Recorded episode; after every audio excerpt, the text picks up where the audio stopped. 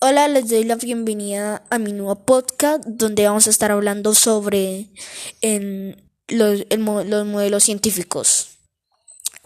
voy a hablar primero que todo sobre el modelo atómico de Bohr.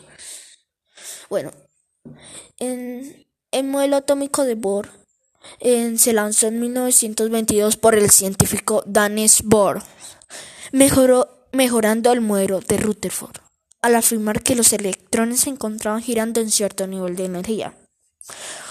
Una característica de este modelo de Bohr es que este modelo se compara con el sistema solar, donde el Sol sería el núcleo y los, y los planetas construirían los electrones.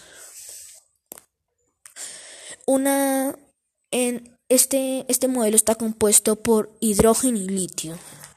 En el hidrógeno eh, lo encontramos en las frutas, en las verduras, en las proteínas y en los granos enteros.